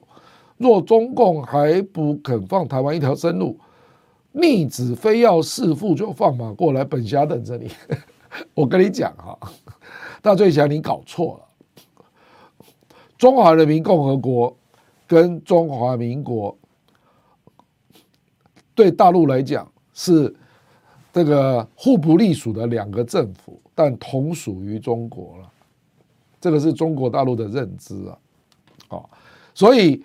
你说那个联合国二二七五八号决议，他的认知就是把蒋介石的政府赶走了啊，那并没有，并没有去破坏一个中国啊，那或者说毛泽东一九四九年改国号，他事实上是建立了中华人民共和国政府，他并不是去否定了中国一个中国这个概念，并没有啊。K 教授好，一切一回台湾我就感触很深。那时候在大陆体会的一切，包括听着您节目在旅游的时候体会的感动，现在都没了。感觉台湾跟大陆还是有很大的路要走，没有错啊，是啊，是没有错啊。你看夏立言，我认为夏立言是蛮有勇气的了啊。那回来你去看民进党的制式的回应啊，这表示民进党真的还没有想到要怎么办呢啊。潘汪亮，感谢亮哥精彩分析，谢谢。陈佑成啊，上课缴点学费很合理，赞，谢谢。那个烟伦肉，请问亮哥，央行所储备的实体黄金需要第三方验证吗？还是自己可以宣称？我跟你讲哦，中央银行所买的黄金跟我们民间买的黄金是不一样的。央行的黄金是要经过特殊的验证，它的纯度，据我了解，大概是要九九点九九九，不知道要几个九了啊。所以，民间的黄金跟央行的黄金不一样啊，不一样啊。通顺，所以事实上，我们看到市面上在交易的黄金哦，一年你看这个，它去年总累计也是有一千四千多吨啊，四千多吨。OK，通顺，感谢斗内啊，那个 JA 六，请问亮哥有说法认为习近平二十大连任的正当性是收复台湾？而李强想在二十一大上接班的正当性是搞好经济，所以有传说习近平收复台湾，退居二线，政务交给李强，党务交给蔡奇。我觉得你太早去评估了啦。我不认为习近平在二十大，二十大只到二零二七嘛？你说二零二七就要统一台湾哦？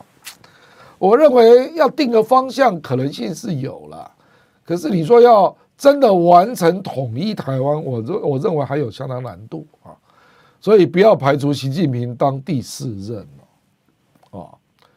那李强当然是就是总理嘛啊，可是我觉得重点还是在取决于习近平啊，就是他认为他这第三任是不是已经搞定了两岸问题了啊？这个就是重点啊。那我认为他在二零二四年之后一定会全力往这个方向迈进。这个，这个我也同意了哈。雍正瑞旅居捷克的大侠，你的中华民国放任外蒙人民革命党搞蒙独，干不过搞陆独的共产党，还被搞台独的民进党篡位啊。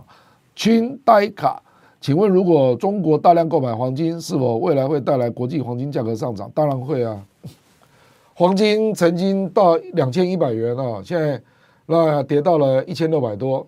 那现在又回升到接近一千九嘛，啊，那如果中国大陆要做历史性的，比如说它现在只有两千吨嘛，美国是八千三百吨呢，我认为人民币如果要成为一个独立自主的币圈，那中国大陆至少要有四千吨的黄金了，简单讲这就叫 double 啊，那当然这个当然会造成金价上涨嘛，啊，Louis Chen 感谢斗内啊，Aki Xavier。美国是因为跟很多国家都是贸易逆差，才使得国际市场上有非常多的美元可用。中国跟大量国家都是顺差，导致其他国家手上没有足够的人民币来做贸易结算。假设美元崩溃了，中国并没有准备好面对储备货币地位带来的大量贸易顺差。这个你这个诊断完全正确啊！所以中国大陆也知道顺差对中国不一定是好处啦。所以中国现在在做的就是扩大进口市场啊，他已经知道了，就是贸易顺差对一个国家不一定是完全有利的，因为人民币如果要国际化，你就要让人家把东西卖到你的国家，然后拿到人民币嘛。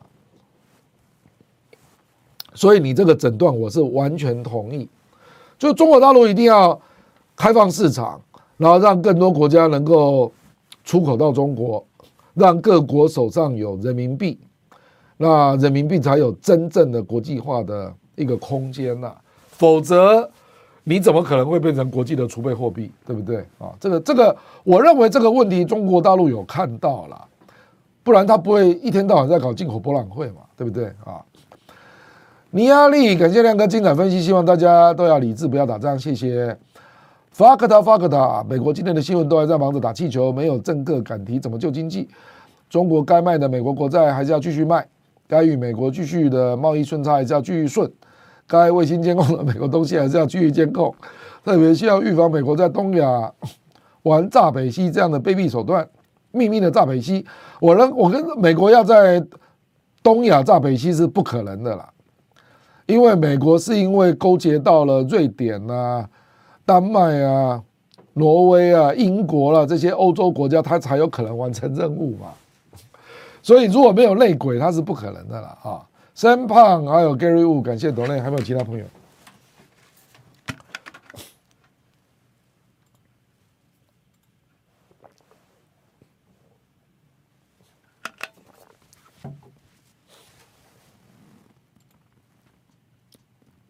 好，我自己找，我自己找。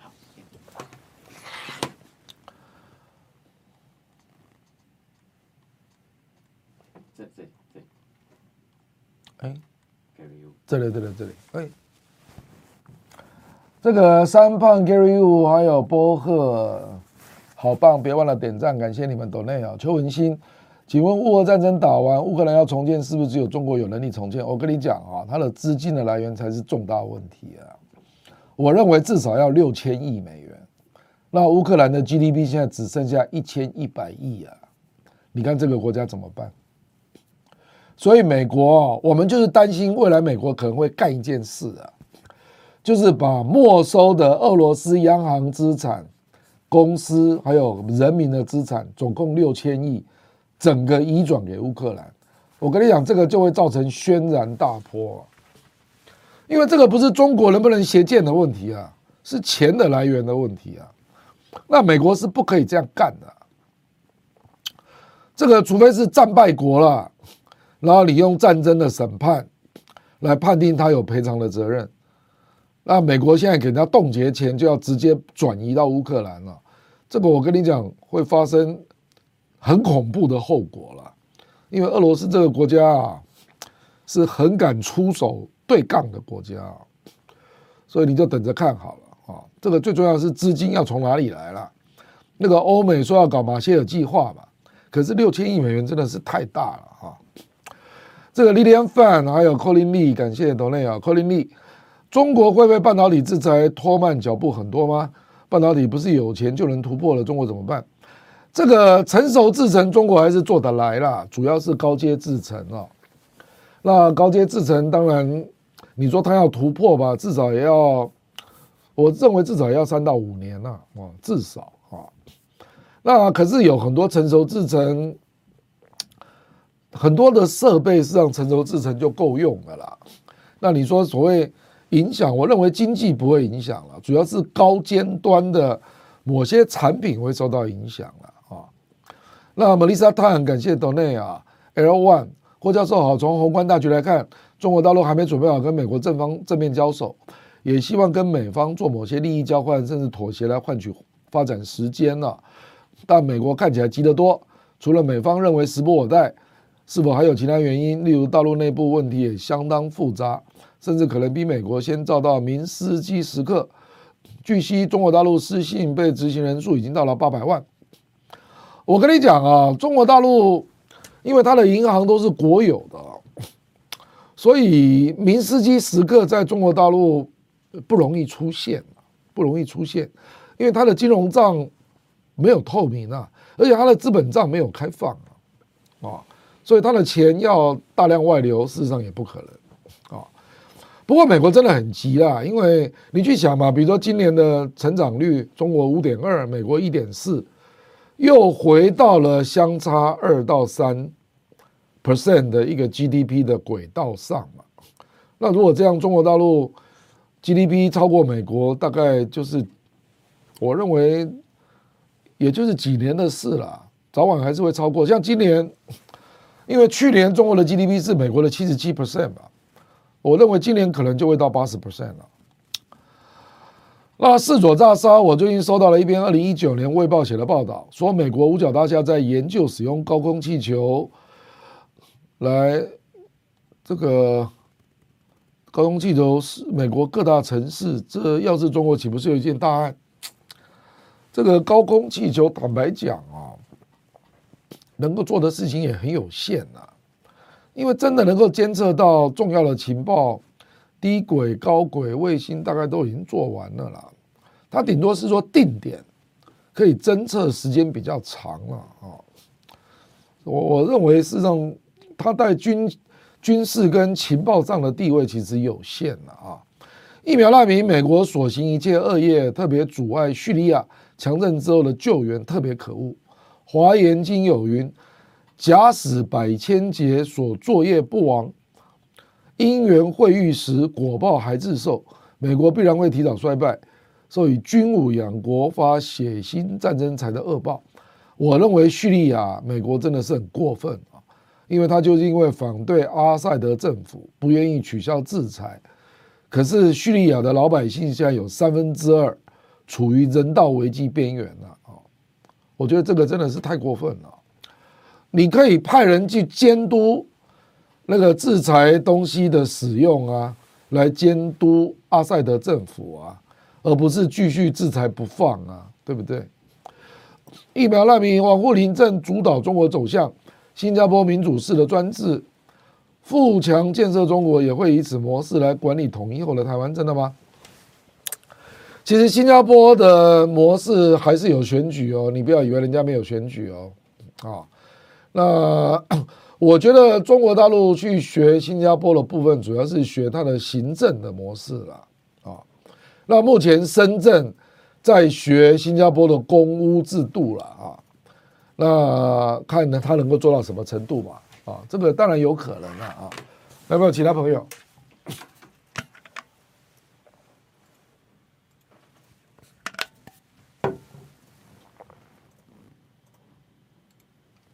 好，谢谢。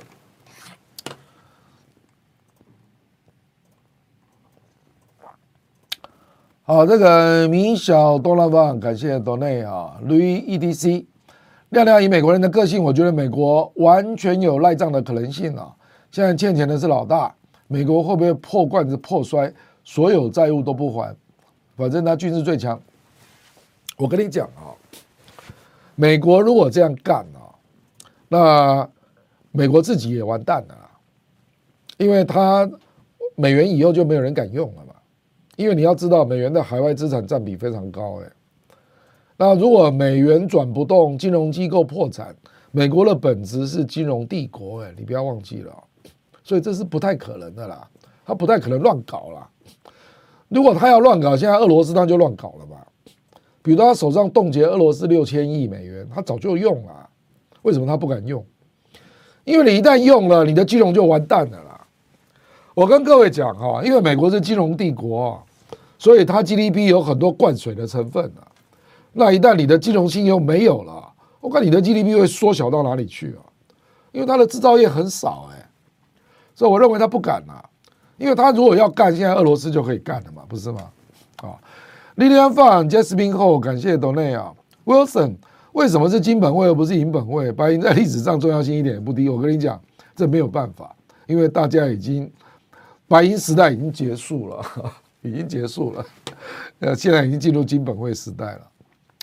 那金本位在尼克森那个时候把人家给推翻了嘛？啊，那可是你美元乱搞嘛，乱乱乱印钞票，搞到全世界通膨，那你不负责任，所以各国当然就重新再找。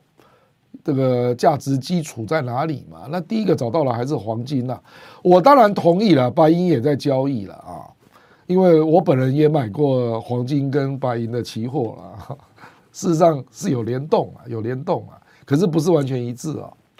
敲令，感谢斗内啊，胖番薯，呵呵，这代级的作风可以回应两岸议题吗？亮亮帅，这个就是要呵呵这代级啊，所以我认为，我认为夏立言真的是呵呵这代机啊，所以我真的是建议中国大陆要对夏立言有点回应啊。你想一想，陈玉珍去了一趟厦门，拿到了六十三项的开放嘛，那夏立言跑一趟北京，还有那么多城市。你好歹也解掉一些项目嘛，对不对？让他有点成果嘛，这样子他国民党才会觉得有互动的价值嘛，对不对啊？今天啊，谢谢亮师傅，哦，是不是到这里？还有两位是吧？哦，好，谢谢谢谢。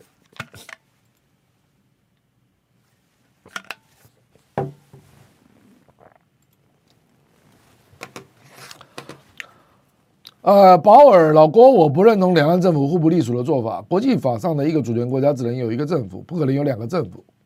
所以大陆一直声明，中华人民共和国代表中国的唯一合法政府。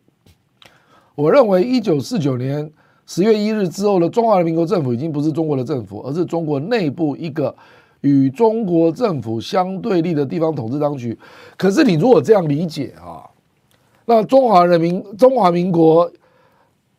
至少他还是有邦交国的承认啊，那你去怎么理解呢？你只能够说他都在争正统，那一个相对成功，一个没有成功。就联合国那一个二七五八号决议，主要是对中国代表权的解释了啊。那中国当然就取得了中国代表权，成为主要的政府。可是台湾现在还是有十几个邦交国啊，那他们还是承认中华民国是代表。中国啊，啊，那除非你中华民国的邦交全部都被灭了啊，那它可能就会变成一个地方统治当局了啊。可是北京不愿意做这件事了，因为这个到最后就是搞金钱外交嘛，大家都来买嘛，买邦交嘛。还有第二个，中华民国一旦邦交都被灭了啊，那就会有人铤而走险要改国号了，你知道吧？啊，所以我认为北京没有想要做这件事了啊。Tony Liu 郭老师刚刚说到黄金，可以介绍一下今年可以有的投资方向吗？啊，我认为黄金长期还是看涨啊，因为非美元的货币圈会逐渐的建立啊。那在这个过程当中，各国都会想要买一点黄金来作为货币发行的一个基础了。比如说，连土耳其，土耳其去年都买了四百吨呢。哦，所以你就不要讲中国大陆跟俄罗斯了，对不对啊？下面两个也是。下面两个。对，Vicky Vicky Vicky Chen 刚才。Vicky Chen 哦，感谢哦，Vicky Chen 刚才没有读到，不好意思啊。Vicky Chen 感谢董内，还有 Genius，谢谢亮师傅。OK，好，感谢各位啊。我们今天从这个开始进入金融面了。那各位，我认为国际金融就是最大的国际政治啊，所以。今年的大主题就是国际金融会有一些很大的变动啊，那我们会持续关注美国、中国还有俄罗斯在国际金融上的一些行为啊，当然还有中东、阿拉伯啦等等啊。好，以上谢谢各位的观赏，谢谢，拜拜。